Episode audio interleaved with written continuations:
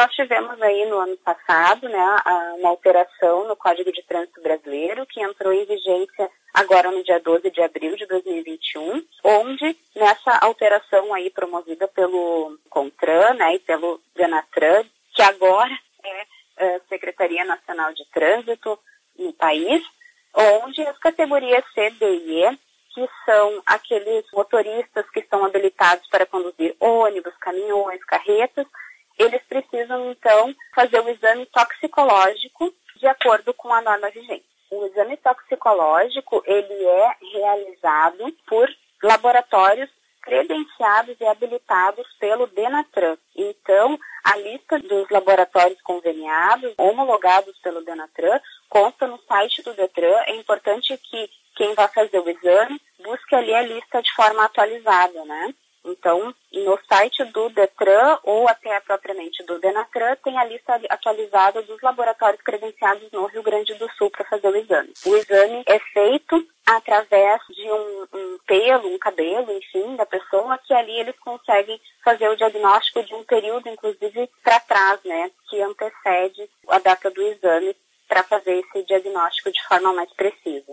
Num primeiro momento, né, que ficou definido é que as pessoas teriam 30 dias a partir da vigência do Código de Trânsito, ali no dia 12 de abril, então eles teriam ali até maio de 2021 para todos que não tinham realizado esse exame ainda, que ele já era obrigatório fazer, só que ainda não havia parte da fiscalização referente a este exame.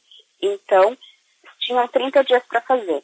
Como o Denatran entendeu que este período, né, o, CONTRAN e o Denatran entenderam que este período ele estava muito pequeno e gerou uma grande procura nos laboratórios credenciados, então se promoveu uma extensão aí do prazo, né, onde nós temos um cronograma aonde a, a, quarta faixa aí de validade da CNH expira agora no dia 30 do 9 que são as pessoas que têm a validade da sua CNH de julho a dezembro de 2022. Então, elas precisam realizar o exame agora até 30 do 9, na quinta-feira. E a partir do dia 1 de 10, começa então a fiscalização para este grupo também de pessoas com a validade da CNH entre julho e dezembro do ano que vem, fazendo a cobrança aí da realização desse exame. O agente de fiscalização vai identificar que o exame não ocorreu por consultas que ele vai fazer através do nosso sistema, né?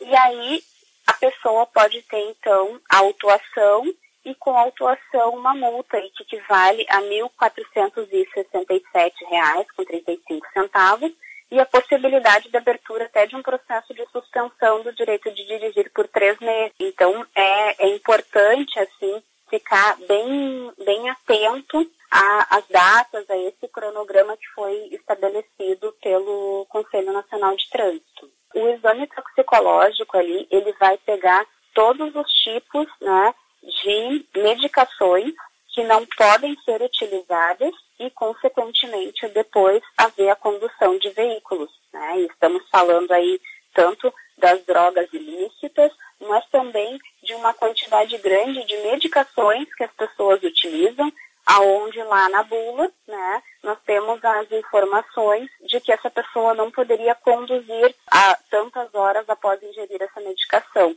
É uma lista bem extensa de medicamentos e é importante né, que as pessoas procurem saber os tipos de medicação que elas podem fazer uso e que não conduzam na sequência. O exame ele pode detectar medicações, né, que são utilizadas aí uma terminologia até utilizada pelos uh, caminhoneiros, né, uh, como rebites, são ansiolíticos, são remédios que são utilizados aí para que as pessoas permaneçam acordadas. Então, se essas medicações que estão sendo ingeridas e até as drogas ilícitas, se elas uh, forem identificadas no exame, e aí a gente está falando de um período aí de até 90 dias para trás da data do exame, pode ocorrer então essa questão da autuação.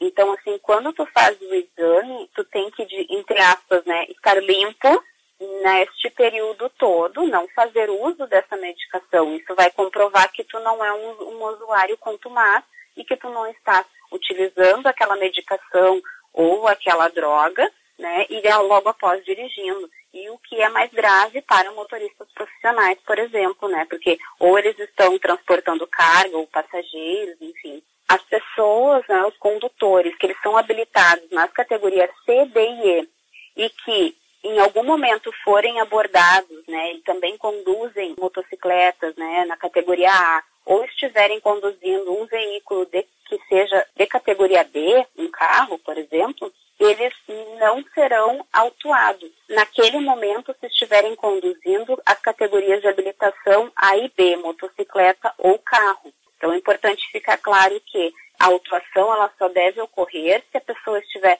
na condução for solicitado que a pessoa tenha um exame toxicológico e esse não tiver sido feito. Se a pessoa estiver na condução da, de categorias de A ou B, que é moto ou carro, se for na condução desses veículos, mesmo eles estando habilitados em categoria CD ou E, não ocorrerá autuação específica em relação ao artigo 65B, que é sobre a questão do exame toxicológico.